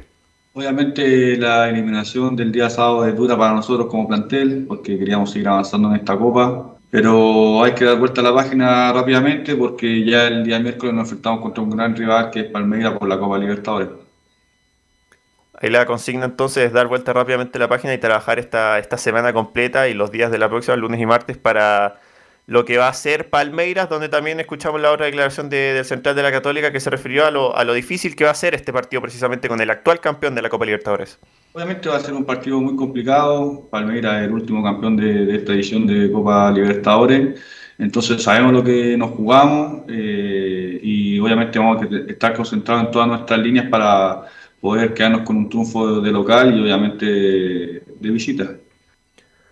Ahí muchachos la, la, segunda declaración de Hasta Uruguaga, que claro, también habló de las falencias de Católica, no sé si coincidirá Camilo también, eh, que le ha costado mucho lo defensivo a Católica, aquí que le hizo cuatro goles en San Carlos, Everton le hizo dos también, entonces ha sido tema esta línea de tres, si va a volver a línea de cuatro, vuelve Germán Lanaro también, entonces ahí hay una buena disputa en la zona defensiva de la Católica. Claro, por parte de que tienen que ir cambiando al, margen del esquema los nombres. Pues el otro día jugaba Lanaro con Salomón, después estuvo hasta Buruaga, entonces tampoco ha logrado encontrar con esa defensa, pero estando en óptimas condiciones tendría que ser, si fuera con línea 4, Lanaro y, y Valver Huerta. Sí, eh, precisamente sobre eso, ¿no? Por la, habló la última declaración que vamos a escuchar de Tomás Taburuaga es la competencia interna que hay en el puesto. Está Taburuaga, está Huerta, Branco Ampuero que está lesionado, vuelve Lanaro y se sumaron otros dos, Carlos Salomón que ya lleva un tiempo más sumando minutos y el debut profesional de Finch que jugó el día sábado. Así que esto declaró también hasta Uruaga sobre la competencia interna que hay en el puesto de los defensores. No, una competencia muy sana, la verdad. Eh, Germán, lo dije, es un jugador de mucha calidad, mucha trayectoria. Eh, es muy importante para el plantel, igual que Valver, Branco, como tú también mencionaste ahí, Salomón Finch, que son jugadores que están, que están apareciendo recién. Eh, y obviamente una competición muy sana, muy buena, que todos nos vivamos entre todos para seguir creciendo día a día. Hay muchachos, la declaración entonces de Tomás Astauruaga, que es uno de los que peleará puesto para, para poder ser titular, como les decíamos, el miércoles en el duelo de día frente a Palmeiras. ¿Tiene esas dudas Gustavo Poyet si va a ir con esta línea de 3 que se transforma en línea de 5 o volverá Oye, al clásico Luis Felipe, disculpa que te interrumpa, pero los muchachos que vienen de la selección están en cuarentena todavía. Eh, sí, todavía. Y bueno, estos muchachos tienen que jugar el miércoles. Pues imagino que, por ejemplo, Marcelino Núñez será titular. No, Marcelino está suspendido. Eh, suspendido por amarillas para la ida. Pero Monte va a ser, me imagino, o si no es titular, va a ser alternativa real. Eh, porque, bueno, es, extraño, bueno, el, procedimiento de esto. los, jugadores de selección están, pero muy aburridos de esto. Ellos piensan que con un PCR positivo podrían salir, negativo, perdón pero me imagino que Católica está tomando medidas con eso también, con los jugadores que tiene la selección, ¿o no? Sí, de hecho, el más impaciente es Gustavo Boyer, que también lo hablaba en las conferencias, que necesita tener a los jugadores, principalmente de ofensiva, a su disposición. Eh, siguen en cuarentena, lo decías tú, Marcelino Núñez no va a poder jugar la ida, pero Católica el fin de semana tiene que jugar con Colo Colo. Entonces el mismo Poyer lo decía, si Marcelino no puede jugar eh, por la suspensión con Palmeiras, eh, derechamente va a ser titular frente a Colo Colo. Entonces también empieza a planificar los dos partidos de quién juega uno, quién juega el otro. Y en ese sentido le, ha costado recuperar al jugador. Está Clemente Montes. Lo mismo, si por ejemplo si Puch no alcanza a llegar de titular, probablemente pueda estar Montes. O, si no, o uno de los dos esté con Colo Colo. Entonces también ahí el clásico con Colo Colo y el partido con Palmeiras eh, los trabaja al mismo tiempo para ver quién puede jugar uno y quién puede jugar otro, porque la verdad es que lo, ha pasado mal con las bajas Gustavo Poyet y, lo ha dicho también en las conferencias de prensa. Bueno, la gran duda es quién va con Huerta en defensa. Esa es la gran duda que tiene Católica para el partido del próximo día miércoles. Creo que ese es el, es el gran problema de Católica. Los otros puestos tienen alternativas. Así es, eh, Lanaro jugó los 90 minutos frente a Everton en el partido de ida. Pero recién Lanaro para un partido de Copa Libertadores no creo que esté todavía. Sí, eh, es bastante complicado. Ampuero está lesionado, ahí podría pelear el puesto Tomás hasta Uruaga porque no creo que Carlos Salomón tampoco vaya a ir de titular en Copa Libertadores. Así que... O bajar a Fuente definitivamente, atrás. Claro, está Juan Fuentes que de hecho jugó un par de partidos de central en la Copa Libertadores, lo hizo bastante bien frente a Nacional de Uruguay acá en San Carlos, que fue triunfo de Católica, y también contra Argentinos Juniors, que también fue triunfo allá en, en Buenos Aires. Tiene opciones, eh, obviamente la, que más le gusta al hincha o la que uno más confiaría es, es la dupla Huerta-Lanaro, que además llevan más tiempo jugando juntos, pero claro, Lanaro seis meses sin haber jugado, 90 minutos nada más, claro, es muy difícil que pueda ser titular. Le falta ritmo a Lanaro, sin duda no es lo mismo volver a jugar que tener eh, varios partidos en el cuerpo para tener alguna gente no lo entiende igual lo mismo que en el tenis cuando uno vuelve tiene que tener ritmo para empezar a jugar bien lo mismo que pasa en el fútbol Luis Felipe Así es, así que lo van a seguir llevando, pero es difícil que pueda ser titular, como, como lo decías tú, Velus, por, por el tiempo que estuvo fuera y porque solo ha jugado 90 minutos, así que ahí sigue con el dolor de cabeza Gustavo Poyet con los lesionados, con los que están en la selección y con los que de a poquito se pueden ir sumando. Y como les decía yo, eh, Edson Puch, de Edson Puch tiene una particularidad que siempre que los hinchas le preguntan por Twitter cómo está de sus lesiones, responde abiertamente. Y la última respuesta que dio hace dos días fue que él llegaba al partido con Palmeiras, así que vamos a creer en la en la fuente directa, que, que es el mismo Edson Puch, y debería estar disponible luego del desgarro que sufrió en el partido frente a Santiago Wanderers. De hecho, Puch, San, disculpa, Puch, ah. perdón, Puch, San Pedro y quién más sería? Ahí está la duda, debería, debería ser salida por la derecha. Ya, porque está este muchacho también en Valencia, también está ahí en la cuarentena esta, así que... Camilo, perdón. Sí, no, lo de Puch que ha sido bien largo porque fue a principios de junio y estamos en julio. Ha sido largo el tiempo de, recuperación de... Va a llegar absolutamente sin fútbol porque no pudo jugar ningún partido de la Copa Chile tampoco, que, que era algo que le servía para, para ponerse a ritmo. Sí, de hecho por eso no, eh, como Pucha ha tenido varios problemas con lesiones en el último tiempo, eh, prefirieron no apurarlo y que tuviera el descanso, no estuviera en los partidos de Copa Chile y que sí llegara de la mejor forma posible al partido más importante que es el que va a jugar el miércoles Católica frente al Palmeiras. Es el partido en Santiago, ¿no? El primero. Sí, en San Carlos de Apoquindo. Había una duda porque la programación del octavo de final la Comebol había dado al Estadio Nacional, pero ya eso es confirmado que va a ser finalmente en San Carlos de Apoquindo. Ok, Luis Felipe, estaríamos muy atentos con el arquero y qué pasa con Católica que juega, insisto, a la vuelta de la esquina, los octavos de final de la Copa Libertadores. Gracias, Luis Felipe. Chau, chau. Y vamos con Leonardo Mora, justamente. Retrocedemos hace un buenos años Leonardo Mora y nos va a dar el reporte de la U. Esta vez lo voy a hacer al revés. Yo no voy a, reportar nada. Yo quiero que ustedes me pregunten qué quieren saber de la U porque la información es mucha hasta ahora, Verus. Entonces, bueno, para, que ustedes, para ustedes vayan despejando dudas, yo les voy a ir respondiendo. Perfecto. Mira, después de la vergüenza del otro día, una de las mayores afrentas del último tiempo de la U, ¿qué va a pasar con el Esteban Valencia, don Leonardo Mora? La última vez que me tocó hablar de la U hace algunos días, yo le decía que Azul Azul había dejado suspendida la búsqueda del DT. Pero después de lo que pasó con el partido del Vial, la U nuevamente empezó a reactivar las cartas de DT. ¿Quién está en la lista? Ninguno. No hay nombres ahora. De hecho, uno de los últimos DT, mm, tal Miguel no sé cuánto, que usted Ramírez creo que nombrado, Miguel Ramírez, ya encontró club. Por lo tanto, es uno menos de la lista. Pero en estos momentos, si usted pregunta allá en el segundo piso de Avenida El Parrón, no hay nombres para dirigir en estos momentos a la Universidad. O sea, están en periodo de búsqueda, me imagino. No, es que ¿sabes por qué no hay?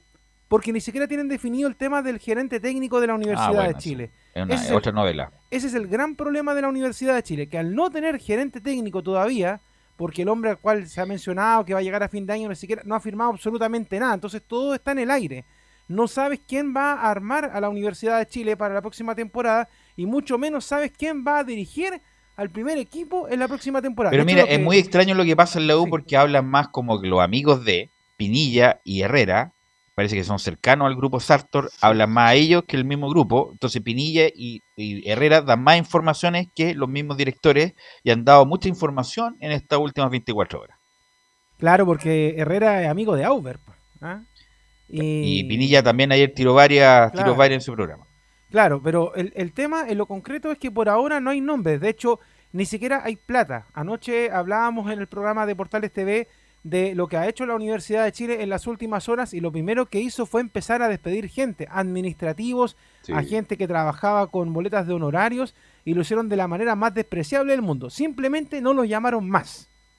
Y cuando la gente preguntó, bueno, le dijeron por ahí, eh, Sartor tomó decisiones y ustedes se van. Y ellos preguntaron, ¿y quién es Sartor? ¿Tiene nombre y apellido? ¿Se llama Velus Bravo? ¿Se llama Carlos Alberto? No, Sartor dijo que usted no seguía más, así que aquí está su finiquito y usted que estaba con boletas de honorario, nada más, no recibe plata. Dentro de Dentro de esos dos es em, Jara y Puyol, ¿no? De hecho son tres. Marcelo Jara, que dirigía la sub-19, Mariano Puyol, la sub-12, y Sebastián Adriasola, la sub-9.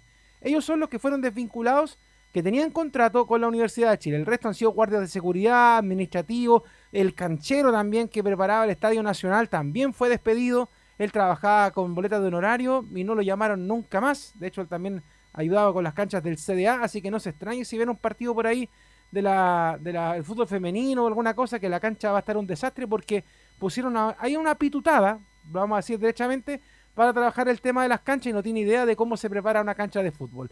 Dentro de, la, de las otras cosas que van a pasar en la Universidad de Chile a propósito de la salida de los técnicos del formativo, es que tienen que decidir la incorporación de un jefe técnico y los candidatos que están en la lista son Hugo Vilches, César Bacha, Horacio Rivas y un técnico extranjero español que están en la carpeta de la Respecto de los nombres que diste, Hugo Vilches ya estuvo en la U. Estuvo. César Bacha, ¿qué decir? Horacio Rivas no ha estado como técnico ni jefe.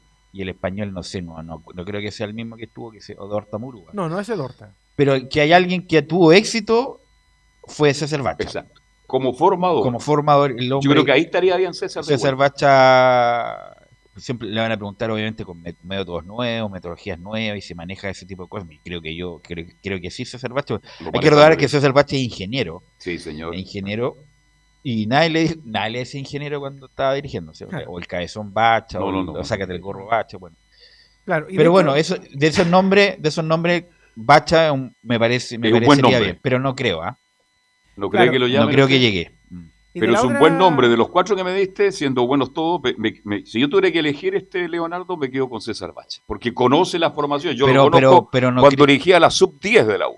Pero no creo, porque insisto, esto tiene que ver mucho con el director deportivo, que según hoy leímos en el Mercurio, Rogueiro está haciendo todo lo posible para desvincularse hoy de Independiente del Valle y asumir el, en las próximas dos semanas en la U, justamente para tomar este tipo de decisiones como indica Leo Mora. Claro, y de la vamos otra a ver, carpeta, vamos a estar atentos. De la otra carpeta que ustedes decían, bueno, recordemos que está en la lista de la U Juan Carlos Osorio, Alexander Medina, Eduardo Domínguez, Pablo Marini, Diego Aguirre y Ramírez que dijimos que ya partió ya y que estaban ahí obviamente en la carpeta de los técnicos de la Universidad de Chile. También se está hablando de jugadores. Y uno que podría retornar a la Universidad de Chile fue el hombre de la bicicleta, pues Junior Fernández. Sí. El hombre de Cobreloa que llega a la Universidad de Chile en su momento, hace una buena campaña, 33 años identificado con la Universidad de Chile, quedó libre en Estambul, en Turquía, y ahora eh, tendría alguna posibilidad de traerlo, pero obviamente eh, obviamente el tema económico, ustedes saben que es el gran problema de la U a la hay un problema, obviamente que hay un problema económico, pero si me dicen Junior Fernández, yo le digo inmediatamente le hago el tic, por supuesto, que venga la U. No, hay ninguna discusión, fue figura en Turquía, en todos los equipos que jugó. Se quemó lamentablemente la selección chilena, por eso tiene como mal, mala prensa. No tiene que hacer bicicleta. Mala prensa, eh, pero Junior Fernández la U anduvo. Anduvo bien. Anduvo muy bien en la U el 2012. Fue, Saltó de Palestino la U. Fue vital, fue vital para esos campeonatos de la U Leo. Eh, fíjese, lo de Jara me sorprende. Jara ahí ha hecho un buen trabajo en lesiones menores. Bueno, pero son decisiones. ¿Quién, dice eso? ¿Ah? ¿Quién dice que hizo un buen trabajo? Porque es, ¿Usted tiene las carpetas, las evaluaciones para decir las eso? decisiones que siempre miraron el campeonato. ¿Sacó algún jugador Jara? Hay varios. No, por, por eso te digo, lo mismo Mariano Puyol. Mariano No, Puyol, Mariano no. Mariano Puyol, ídolo del club. Yo tengo malas referencias de Mariano Puyol, discúlpame que te diga. No, está bien. Cuando trabajó en la selección chilena, cuando él llegó con Borgi, ¿se Sí, acuerdan en la división sí, correcto. Se fueron todos cuando llegó eh, San Paoli. Ahí vienen, fue el único que se quedó. Puyol. Puyol. No se relaciona bien Puyol, es verdad. Yo sé, tengo la información de que Después Puyol lo echaron después a los meses, pero cual- cualquier cuerpo técnico, cuando se va, todo el cuerpo técnico que te trajo, se va en lealtad con el otro, ¿no? Sí. Bueno, el único que, que se dio... Es que Jara estuvo en el primer No, no, equipo. Mariano lo hizo Puyol. Sí, Mariano estoy Puyol hablando me de Puyol, pero yo me refiero más al caso Jara. Puyol sí tengo esa referencia. Así que Las conozco de- fue de muy cerca, desafortunado. de muy cerca. Bueno, para la gente que a lo mejor no, no tiene el dato, le leo. Claro, así que esas son las novedades que tiene la, la Universidad de Chile. Tiene todas estas semanas para poder prepararse para fin de mes ya retornar en el partido con el poderosísimo Club Deportes Melipilla, que es el próximo rival. ¿Dónde de se la juega eso, Leo? Universidad de Chile. ¿En qué no hay fecha, no hay fecha programada. La U es local, sí, debería ser en el Teniente de Rancagua, pero eh, la fecha de la reanudación del fútbol todavía no está programada, así que eh, simplemente se sabe que es a finales de mes, ya. Con Pero el huevo lo más probable, con el huevo dirigiendo. Claro, con el huevo dirigiendo, porque como te digo, no están eh, eh, todavía enfocados bien en el tema del técnico. Es, eh, por decirlo en sentido figurado, una bolsa de gato lo que está pasando en la Universidad de Chile, porque no se sabe muy bien cuáles son las decisiones que se están tomando, quién las está tomando, porque uno podría decir ahora que la cara visible de todo es Cristian Aubert, pero eh, también hay gente detrás de él que le está diciendo este sí, este no. Y como les digo, se está reduciendo al mínimo el trabajo de los funcionarios de la Universidad de Sí. Chile, los administrativos, la gente de seguridad, un montón de cosas que están abaratando costos. De hecho, el arriendo del estadio de Rancagua, para cerrar la idea de los costos, no es mucho, Carlos Velo Camilo, gastan solamente un millón por partido. Sí. Ese es el precio. No están pagando mucha plata por ir a jugar a Rancagua. Entonces, por eso es que a la U Le sale más barato que el Nacional. justamente le agrada muchísimo ir a pasar frío a Rancagua porque está saliendo barato el arriendo a Codelco del Estadio Parque El Teniente. Así Con que- un par de amigos hacemos las luces. Bueno, yo he Jugamos jugado, allá, yo jugado en el teniente, salía barato, ¿ah? me, extrae- Sí, me- pues. me sorprende lo barato que sale. De hecho, eso mismo hablaba yo con una de las fuentes que, que tenemos ahí en el CDA. Me decían, oye, pues si podríamos contratar el estadio para hacer un matrimonio alguna cosa con el precio que están cobrando. Bueno, Pero- distinto sería si fuera público, ahí el arriendo sería más caro, me imagino. Claro, y de hecho, a propósito de eso, que apareció por ahí un diputado que quería que se abrieran los estadios nuevamente con público. Lo hablábamos también en la interna del club y de hecho ellos les conviene jugar sin público porque no están perdiendo casi nada de plata. O sea, son los Los guardias y toda la cuestión. Claro, es lo mínimo lo que están pagando en, en funcionarios, en guardia. En cambio, con el retorno al público, que tampoco sería mucho, sería más pérdida que ganancia, Sí. no solamente para la U, sino que para muchos clubes del fútbol chileno, sobre todo los más chicos, los que no hacen mucha caja, y ahora con el tema de la televisión y todo esto, ellos están tranquilitos con el tema del fútbol. Así que eso con la Universidad de Chile, que por ahora está buscando un montón de cosas, pero obviamente tiene que ordenar lo administrativo para empezar a hablar de lo futbolístico, y eso por ahora tiene para varios meses. Ahora, independiente de eso, que tienes toda la razón, hay que escuchar a Herrera y a Pinilla, que son los que están mandando los mensajes de ese actor. El punto es que el huevo independiente, que llegue o no llegue, tiene que hacer algo mejor con Melipilla, porque lo del otro fue desastroso, Muy fue muy malo, y, y está, se está jugando el prestigio del huevo Valencia, por lo tanto, con lo que pueda hacer la U con estos jugadores con Melipilla, tiene que ser obviamente mucho mejor para tratar de calmar las aguas. ¿Algo más, Leo? Solamente para agregar que no han hablado en la Universidad de Chile, el único que esbozó algún comentario fue el Cachila Arias a través de sus redes sociales, ahí lamentando la eliminación de la Universidad de Chile, y el otro también fue Cristóbal Campos. El resto de los jugadores el día domingo. Ay, que hay, disculpa, disculpa que nos pasemos un minuto. ¿Qué, ¿Qué, es ese de, de Paul que termina contrato y que están buscando otras opciones? ¿Qué hay de cierto en eso? Sí, hay algo por ahí con eh, Fernando de Paul que, que de hecho lo están seduciendo de, de otro equipo. Y de hecho lo mismo con el Cristóbal Campos. ¿ah? De hecho, eh, por pero Campos firmó la renovación, por lo menos. Ya sí, Pero, pero se podría ir ahora en el movimiento de agosto. Así que, de hecho, eh, en la U están viendo ese tema. porque tienen que poner la plata, sí. Justamente, en la U están viendo ese tema de la reestructuración. y de hecho, si se va de Polo, obviamente Cristóbal Campos sería el arquero uno de la Universidad de Chile, a pesar de las molestias que pueda causarle alguno o el llamado a atención. O se queda Fernando de Paul y se va Cristóbal Campos. Pero por lo que entendemos, los dos no seguiría para la segunda parte. O sea, esa es la. Bueno, si se van los dos, la U tiene que buscar. Tiene que buscar urgente. Campos no, creo que se vaya. ¿eh? Yo creo que de Paul sí. El tema es que se va uno o el otro, pero no los dos. ¿Ah? Ese es el tema. pero si del extranjero, ¿verdad? Claro, pero, sería afuera. Pero si se va de Paul, la U va a traer un titular. Campos todavía va a ser suplente. Todavía va a ser suplente en la U. Eh, aunque tenga comillas condiciones la tiene que buscar un titular. el, tema es que, como, te, digo, como no hay gerente técnico, la, lo que harían sería jugar con Campos hasta fin de año. Mira, por eso te digo, si es para, es para ponerse un poco nervioso los hinchas de la U, pero esas serían las condiciones. En caso de que se fuera Fernando, Campos sería el primer arquero hasta que se haga la reestructuración final de la U. Mira, y te podría preguntar, pero ya estamos pasados, te preguntas qué pasa con Ángelo Enrique, que se va, que no se va. Ángelo ¿Qué pasa con en el CDA hoy día. ¿eh? ¿Qué pasa que va a llegar un lateral izquierdo según el Mercurio? Bueno, todo eso lo vamos a seguir analizando mañana, Leonardo. Eso. Ok, gracias Leo, gracias muchachos. Y un abrazo para Felipe. Gracias, claro, este programa fue dedicado para Felipe y su señora madre, que paz descanse. Así que bueno, si Felipe... Un abrazo fuerte. Si Felipe es como es, por supuesto que algo tiene que ver su, su señora madre. Nos encontramos mañana en otra edición de Estadio Portal. Fueron 90 minutos con toda la información deportiva Vivimos el deporte con la pasión de los que saben. Estadio en Portales fue una presentación de Almada Comercial y Compañía Limitada. Expertos en termolaminados decorativos de alta presión